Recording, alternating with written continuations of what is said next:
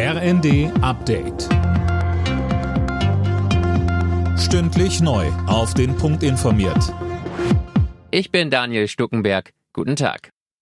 Verkehrsminister Wissing hat Kritik am geplanten 49-Euro-Ticket zurückgewiesen. Es mache Bus- und Bahnfahren einfacher und günstiger, so Wissing im Bundestag, auch für Geringverdiener und Menschen auf dem Land. Zum Vorwurf, das Geld für das Ticket würde beim Ausbau der Infrastruktur fehlen, sagte er. Wir werden selbstverständlich den ÖPNV weiter ausbauen, weil wir ihn brauchen.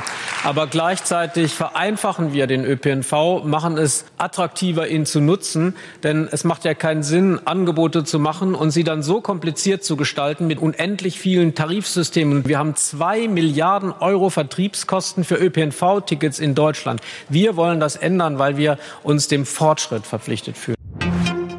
Für die von Russland eroberten Gebiete der Ukraine hat Russlands Präsident Putin das Kriegsrecht verhängt. Außerdem hat die prorussische Verwaltung in Cherson damit begonnen, die Stadt im Süden der Ukraine zu evakuieren.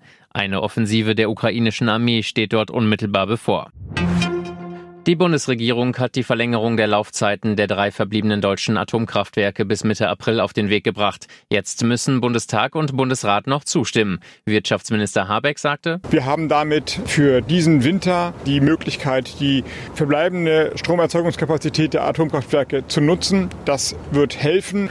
Und für den nächsten Winter bin ich sehr zuversichtlich, dass der Aufbau einer alternativen Gasinfrastruktur an den norddeutschen Hafenstandorten vorangeht sodass wir dann einen Gutteil der weggefallenen Leistungen von Nord Stream 1 ersetzt haben werden. Zweiter Spieltag der zweiten Runde des DFB-Pokals. Acht Spiele stehen heute Abend an. Unter anderem müssen die Bayern in Augsburg ran, der BVB in Hannover und Bundesliga-Tabellenführer Union Berlin zu Hause gegen Heidenheim. Alle Nachrichten auf rnd.de